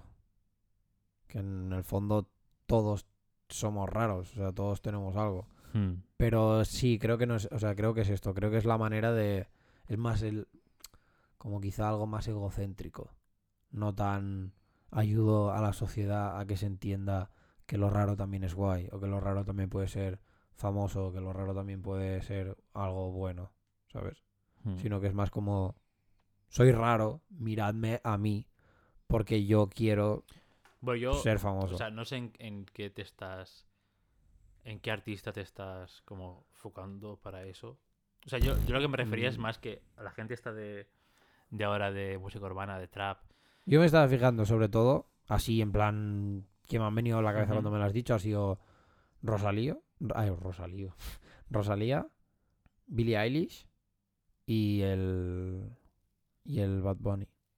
Vale, no, yo me enfocaba más a gente famosilla, pero. Bueno, famosilla, famosa, pero panorama español, pero más abajo. Rollo Don Patricio Cuzcafune, eh, Vale. Bejo. Hay una. Hoy hice una entrevista a Luna Key, también, que es una chavala rollo Gyal. Ujú. Toda esta gente que es más. como bastante más underground. Vale, claro, yo, dices- he tirado a lo que está la Cada- gente cada- conociendo. en Claro, tú estás tirando a, vale. industria musical pura y dura. No, yo digo más, más un level más auténtico, por así decirlo, que al final Ujú. hace la gente lo que quiere en su puta casa, lo cuelga a YouTube Ya. y triunfa y hace conciertos y tal, ¿no? Un poco ahí quería enfocarme en ese nicho porque creo que, que sí, que obviamente no dirán, no, yo me quiero vestir de esta manera porque así reivindico X. Obviamente no, obviamente no. Pero ya como que son artistas, música urbana, hacen su rollo, que no se preocupan tanto por, por vestir de una manera o de otra. O sea, visto, he visto entrevistas de esta gente Ya, pero a lo mejor esto es van- ahora, ¿sabes? que van full casual, en plan... Pero es lo que te digo, a lo mejor esto es ahora. Porque a lo mejor Claro, igual no, son, no son nadie, entre comillas. Y a lo mejor cuando estén al nivel de esto, pues de Claro, una sí. Rosalía o un sí, Zetangana igual o sí peña así. cuidan más la estética. Claro, porque Puede más que nada que- luego tendrás al, a tu manager o quien sea o el estilista que te dirá, hombre, a ver, así tampoco puedes ir a la calle. Mm. Pero algo que al, ahora pensándolo y hablándolo, sí que es verdad que, por ejemplo, el hecho de que también hay, sobre todo famosos, en plan actores y tal, están siendo también como más auténticos a lo que les gusta. No es la primera vez que he escuchado a algún actor o actriz así un poco famosa que dice lo típico de que le gusta, o sea, de que su fin de semana ideal es a lo mejor quedarse un sábado en casa viciando. Es como, en este sentido, creo que sí que se ha dado más esta libertad de para que pueda ser lo que, lo que a ti te gusta o- y, y que, y, bueno, y hacer lo que a ti te gusta. Y al mismo tiempo, pues como las redes sociales tienen el boom que tienen y se ha normalizado un poco más quizá todo el rollo este que te guste jugar a videojuegos y cosas así, al ser, persona, al, al ser personalidades famosas, pues también han ayudado, han contribuido a que se normalice un poco más, ¿sabes? Entonces creo que quizá Peña como la que dices tú, el hecho de que también vayan más en plan de, pues mira, yo he visto con Zara porque porque lo que tengo en casa y ya, Sí, con Zara o con, o con cosas, por ejemplo, que, que te choque visualmente, en plan, hostia. Este Ya. está diciendo, yo qué sé, un peto amarillo fluorescente, un pantalón azul, Claro, ya eso una ya, chaqueta rosa. que eso ya sí te "Buah, digo que no sé hasta qué estrafable". punto, ¿eh? Porque Claro, eso... no, que puede ser que, la, que, joder, para gustos colores, ¿no? ya. Pero, ¿sabes? Que a lo mejor sí tiene un componente de provocación, pero también tiene un componente en plan, no, es que me gusta esta ropa, este tipo de ropa. O sea, yo puedo como- entender que te, o sea, yo puedo entender que te gusta este tipo de ropa y tal, pero no sé hasta qué punto vas siempre así. O sea, no sé si, por ejemplo, cuando vas a...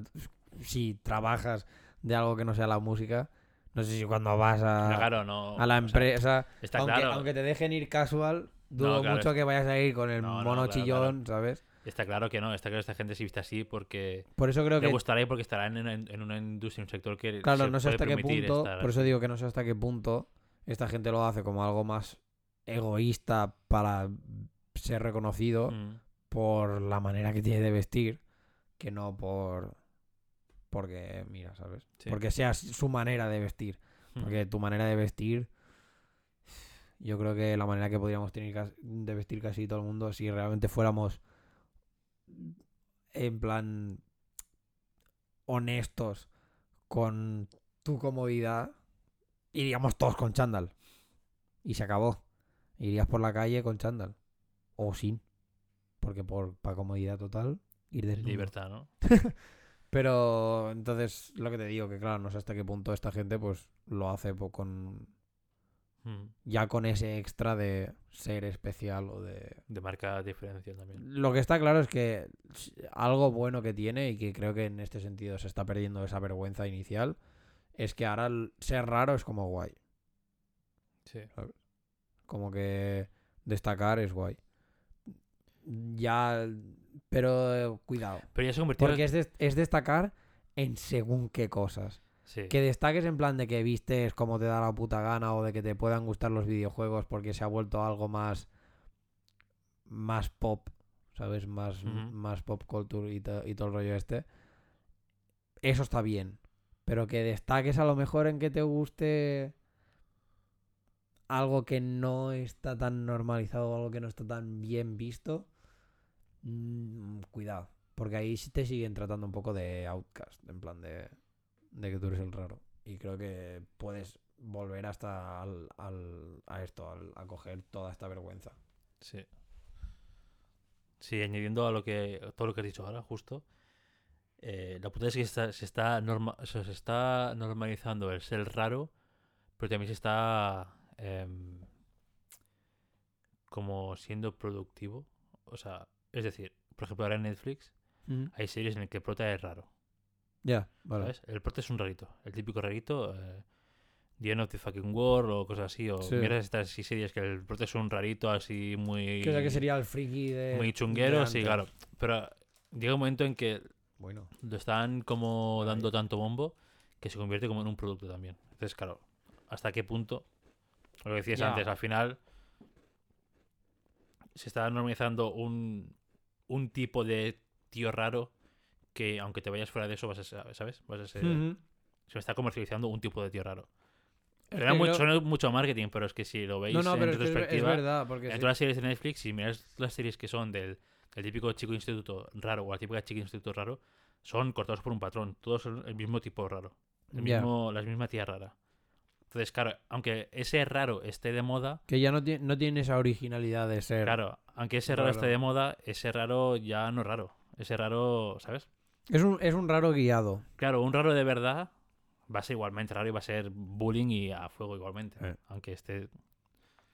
Ya, eso sí. esa es la cosa, que se da- visibilidad a un tipo de raro. El que Hmm. se ve bien para la sociedad. El raro que la sociedad acepta. Exacto. Ya. Sí, sí, la- hostia, pues. No lo había pensado, pero sí, realmente sí. Una hora y veinticinco. Ah, justo. Perfecto, tío. Vale, perfecto para hacer recomendaciones y media hora más, ya está. No, no, hay que controlarlo, ¿eh? No, no, sí, sí. Mira, son una hora y veinticuatro. mm, quizá 25 porque se me ha olvidado ponerlo antes el temporizador. Bueno, sí, hemos empezado un poco tarde. por eso, Pero bueno, a ver, que tampoco es muy tarde. no pasa A nada. lo mejor unos 10 segundos. Pero bueno, total. Que esto. No sé si alguna recomendación, pero ya más enfocada a. a quizá quitar, a quitar estas vergüenzas a la gente. Sí, y, y quizás te voy a dar la rec- la recomendación que, va, que está siendo por ahora mi, mi lema. Este moto. año, mi, Ujú. mi. ¿Cómo se dice esto? Moto. ¿Moto? Ujú. Mi moto, o sea, es que. Tiene bueno, un término en inglés, tío. no no es- sé. En inglés es mi moto. No, tío, el. el- Mi- Mira, me cago en tu alma, que sí. no, tío. no, no es este término, tío. Oh, me sale. En plan. Joder. En, la- en las campañas tu electorales. lema. En las campañas electorales, el, el típico lema que se usa. Eso en inglés tiene un, un término. No, ahora no sé cómo se llama. Mira. Bienveni- Bienvenidos al podcast de lengua inglesa. El mejor podcast. Moto es lema. O sea, para que lo sepas. Eh, Que yo lo estaba diciendo bien. y lo otro es tu. Hola. Es como la típica, la típica frase esa por la que te No sé. Bueno, da igual. En moto con dos T's. El lema, o, o por lo que me rijo, en plan es. es em, Vale, ¿Qué? vamos a estar- yo voy a estar pensando todo el rato esto hasta que me salga la puta palabra. Es lo peor. Pero te escucho, ¿eh? eh... Bueno, sí. Di. Tu lema, tu moto.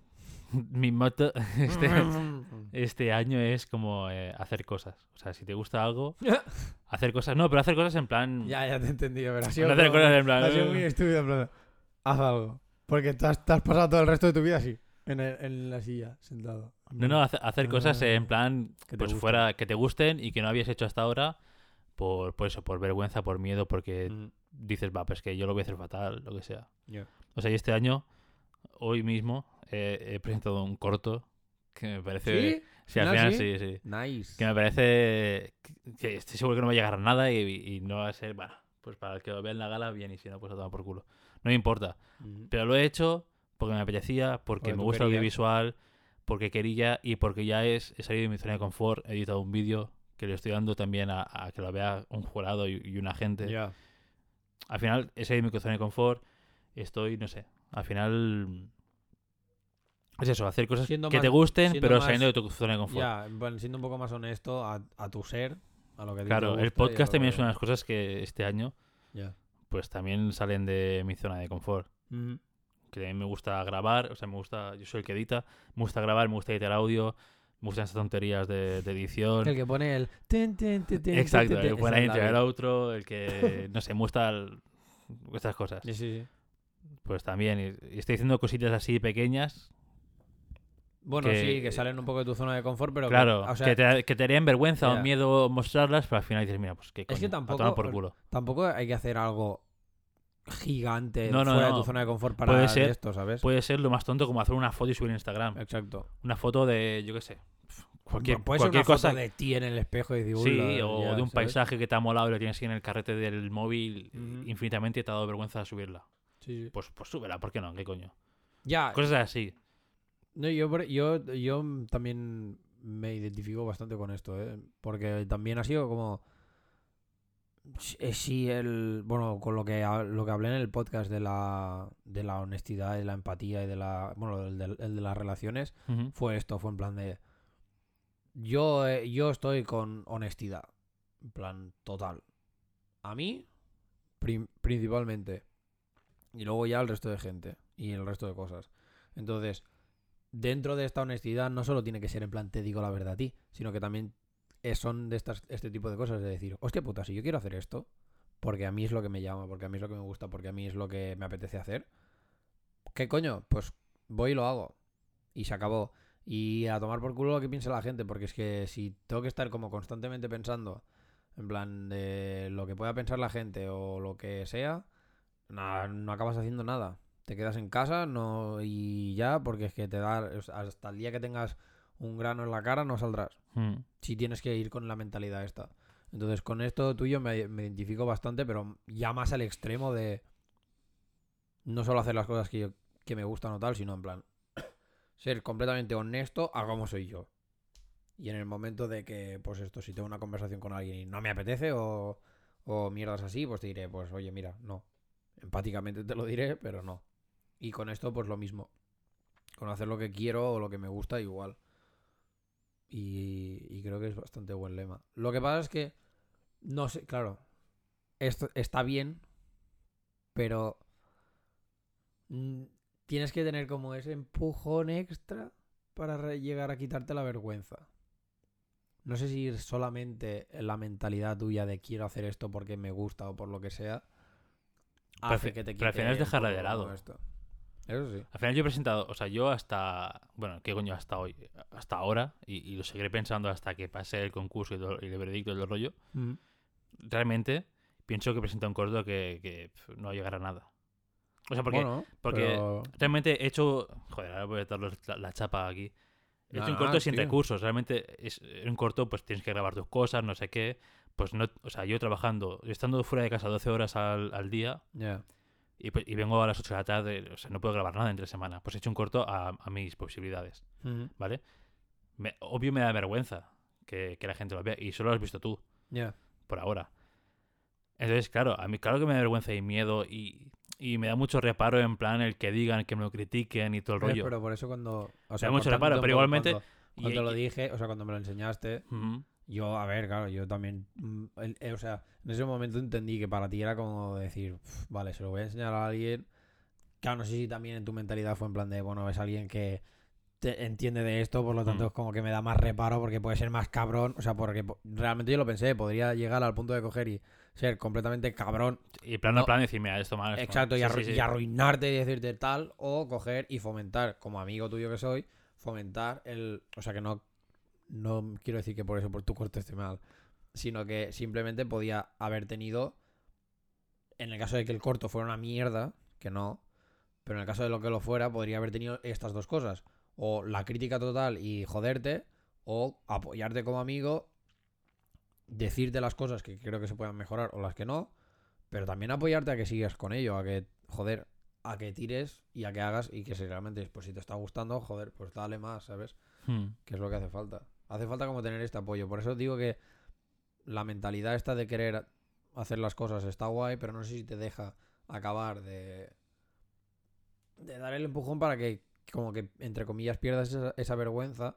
En cambio, si tienes a alguien que te apoya en ese sentido, es mucho más fácil. Sí, claro, si lo haces solo te vas. Te vas. Te vas a comer tú te va a ser muy duro porque. Es lo que te decía yo hasta el día de hoy hasta. Y, he ido esta, esta- y, justo esta mañana he ido a, a presentarlo, a, a dejar el USB con los. Ajá. con el corte y tal. Y porque conozco a la chica de. Ujú. O sea, realmente conocemos, porque tenemos tenido una entidad de música y conocemos a la gente que organiza esto, Ya. que es gente del ayuntamiento. Y cuando me Así lo ha que si cogido. ganas estongo todo. No, no, no, y cuando me lo ha cogido me ha dicho, vale, pues ahora lo miraré. Y, es, y me ha, me un Te ha dado miedo todo el, todo el rollo. una vergüenza que he dicho, vale, venga, hasta adiós, ¿sabes? Me pira en plan, vale, vale, pues Mercy, venga, adeu. Ya. Yo cuando te he presentado alguna Todo foto, el miedo en plan, En plan, me, Me voy a mi casa y me encierro, me da tío. mucha cosa que me da mucha cosa que lo, algo que he editado yo lo esté viendo a alguien en la misma habitación que yo.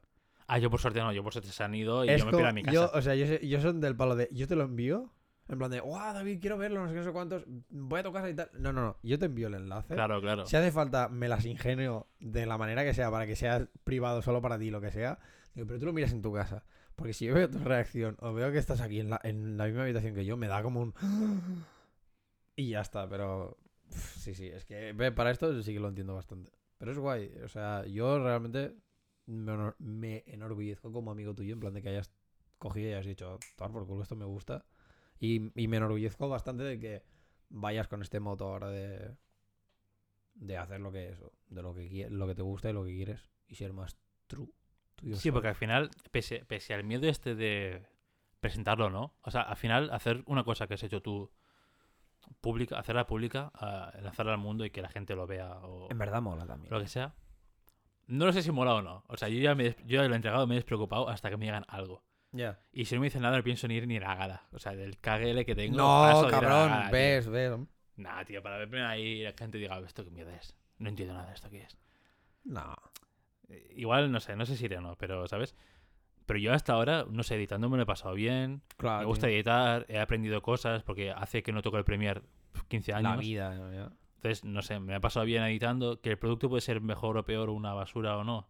Ujú. Pues bueno, pues, pues ok.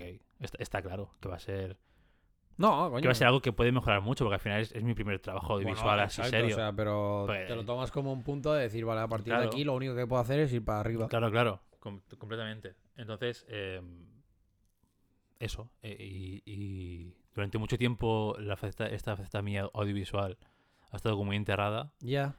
Te lo iba a decir porque. Pero muchísimo tiempo, desde que hicimos el comedy, que eso, eso se fue a la mierda. Y flipas. ¿eh? Intent- intentamos con Retech. De hecho, lo he presentado como Retech. ¿Ah, sí? Sí, con dos cojones. Porque lo subiré al canal de YouTube de Retech y toman por saco. Y que Vale. sea lo que Dios quiera. Mm. Y también, y también porque me da un poco menos reparo presentarlo como Retech que como David Márquez. ¿Sí? Sí, no sé por qué, pero dije que se vea Retech. Ya. Que así la gente, así la gente, porque Ve que hay algo más. Que así no la gente ve yo, que es como una entidad o algo así, un grupo de gente que no es una persona con, porque asumo que también habrá gente de allí que vea el corto o jurado lo que sea que sepa quién soy. Sí. Entonces- sí. Por eso he presentado como, como Red Edge.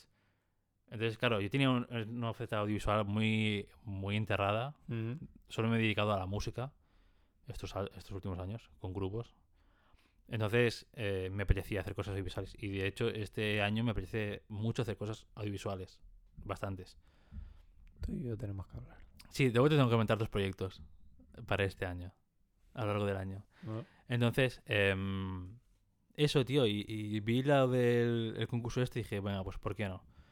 El tema es una castaña, pero dije, bueno, pues algo sacamos y, a ver, y a ver qué pasa, ya, tío. ya. Y a ver qué pasa. Y, y está claro que habrá mucha gente mucho mejor, porque encima me presento en categoría de 25 a 35 años. Ya. Habrá gente profesional, está claro. Pero dije, bueno, pues mira, pues a tomar por culo, que eso que Dios quiera. Eh, Al final es hacer un producto que tú estés contento, te hayas pasado bien y presentarlo y si gusta bien, si no, pues también. Exacto. Da igual. Y ese es mi, es mi de esto. Y, y realmente he pasado como estos dos meses de año Mm. ultra ocupado entre pitos y flautas, entre una y otra, podcast. Eh, este en febrero, porque era solo un mes de, de agenda para hacer el corto. Ya, tío, eso sí que a mí Este cuando me- febrero a mí me también, dijeron también en plan, oye, ¿por qué haciendo... no presentas algo? Y en plan, Claro, es que en un mes y, y 12 horas fuera de casa. o sea, Ya, ya. Por eso, por eso he presentado lo que he presentado. No, tengo, no podía. no, no, yo- grabar nada bueno, en el timing cuando, que cuando- tengo. Cuando lo hablamos ya te, y tú ya, escuchaste mi idea de Ya, ya, claro. el hielo deshaciéndose y a tomar Sí, por sí. Ya. Y realmente, bueno, pues a la vista está de que aunque tengas poco tiempo, tampoco es imposible hacer algo audiovisual, No. crearlo. Está tengo- guay. Y tengo unas metas eh, a nivel personal durante este año que tampoco las voy a exponer en público. Pero para ¿sabes? ti. Sí, sí, porque, ¿sabes? Hostia, vi una entrevista de... mm, Vi una entrevista de, de Willy Rex. Coño. Sí, pero era un canal que me mola bastante que es Emprende Aprendiendo o, o Aprende a Emprender, Vale. algo así, ¿no? Le preguntaban a él, pues esto, ¿no? ¿Qué metas se ponen, no sé qué? Y él decía que las metas que se ponía él no se las decía a nadie. Simplemente lo hacía y ya está. Vale. Porque si no te pueden juzgar el fracaso o no pueden, ¿sabes? No pueden Sí, decir, sí, "No, o sea, esto no lo has simplemente la gente este verá no sé lo que qué". estás haciendo, Claro, pero sí no que- están esperando una meta. Claro, si Porque tienes... la meta la tienes tú, pero. Exacto, ya. si quieres hacer algo, lo haces y ya está. Y si por cualquier casual no llegas a hacerlo, pues tendrás tus razones, te lo quedarás para ti y, y tratarás de, de mejorarlo la próxima vez o lo que sea.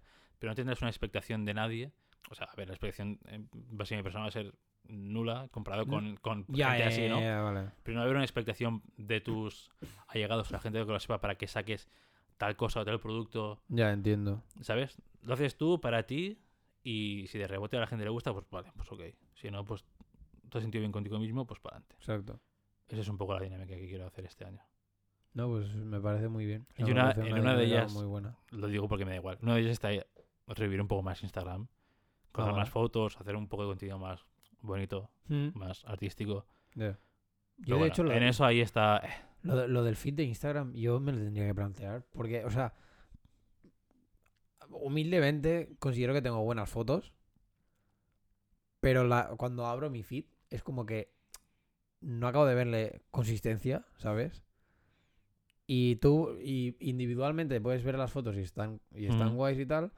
Pero visualmente, cuando las tienes todas juntas, ¿sabes? Cuando tienes el de esto, Sí. como que, no sé, creo que no acaba de llamarte en plan para que mires algo. No sé, es un poco raro. Y creo que en eso tengo que trabajar, debería trabajar. Pero bueno, eh, a mí me parece muy bien en plan de que... De que de esto, de que... Yo lo que intento hacer en Instagram es ponerle como por filas, Sí, que tengan como una estética parecida por filas. ya. Pero es que odio, o sea, al mismo tiempo odio eso, porque parece que solo sepas hacer esto y ya está, tío, ¿sabes? Yo eh, me enorgullezco de, de- O sea, a mí me gusta mi feed básicamente porque me enorgullezco en el sentido de que te demuestro que puedo hacer de- un poco de todo. Hmm. Y que, y que mm, dentro de mi humilde opinión lo clavo, ¿sabes? En cambio, cuando veo a gente que solo que su feed solo son, yo qué sé, retratos o paisajes o, o- o fotos macro o cosas así, pienso, es que parece que solo sepas hacer esto. Hmm. Entonces es como un poco raro. Pero bueno, total. Que ya tengo que trabajar en eso y ya, lo, ya me lo pondré. Pero bueno, que de hecho, esto lo que decía, que me parece muy bien que tengas rollo este, esta manera de llevar las cosas, porque yo también lo estoy haciendo. Y quizá la idea esta de, de coger y ponerte como estos valores o estas metas para ti y no decirlas y tenerlas tú, creo que es algo que me- igual me lo apunto porque me mola bastante la, el de esto, el decir, bueno, es que realmente a la única persona a la que tendré que acabar dando explicaciones es a mí misma Claro, por si no he llegado, pero yo sabré por qué no he llegado y ya está. exacto. Que puedo ponerme mil excusas porque pienso, "Eh, porque no he tenido tiempo. bla". Bueno, si hubiera querido más, quizá más intensamente, podría haber sacado tiempo debajo de las piedras y ya está, pero bueno. Pero no sé, me mola. Y en sí, como recomendación para esto, lo veo bastante guay. O sea, lo veo como que queda bastante, bastante redondo. No sé si hay algo más que tú quieras comentar. Si no, pues No. hemos llegado aquí. Hemos llegado al final del podcast. Oh, Dios mío. Un- Una hora 42. Una hora 41, sí. Más la chapa que os voy a pegar ahora de compartir en... Si os gusta el podcast, si habéis llegado hasta el final del podcast, eh, agradeceríamos un montón, rollo, que compartierais con vuestros amigos, vuestros conocidos. En plan, oye, este podcast está bastante guay. Eh, como siempre, también agradeceríamos un montón vuestra interacción con comentarios, ya sea en Twitter eh, y iBox, en la sección de comentarios. En Anchor también se puede comentar. ¿Sí? Incluso te puedes enviar audios. ¡Oh! Puedes responder un minuto de audio y después comentar. ¡Oh! Vale, pues mira, Que está ya guay lo en la aplicación de Anchor. Eso está guay. Y nada, como siempre, pues nos podéis escuchar en Spotify, Anchor, iBox. Cada miércoles Sí. a las 8 de la mañana. Quizá encontráis un pequeño hack en iBox porque no me levanto a las 7 para subirlo a las 8 de la mañana, así que a lo mejor. Esto es del día de la noche Sí. anterior, ¿no? Básicamente. O eso o más tarde. No lo sabemos. Eh, pero bueno, hasta aquí este episodio de Sí. la vergüenza. Lo dicho, compartid, quereros, eh, matad no esa vergüenza y vivid Exacto, no deis potencial de vergüenza y haced lo que queráis. Realmente. Al final vais a ser mucho más felices vosotros. Quitando, o Lo sea, de dejando de lado esta vergüenza, vais a ser mucho más felices. Lo de siempre, al final del día con quien os vais a dormir es con vosotros mismos Exacto. y si estáis contentos con lo que habéis hecho, dormiréis seguramente mejor. Exacto. Pero bueno, hasta aquí ha llegado el final del episodio. Nos vemos, nos escuchamos siempre lo mismo. Oh, Dios mío. Nos vemos cuando grabemos No algo en YouTube, no pues los no veremos. Pero si no, Nunca. eh, sí, nos escuchamos la semana que viene. Que paséis una buena semana y nos vemos. Adeu. adeu.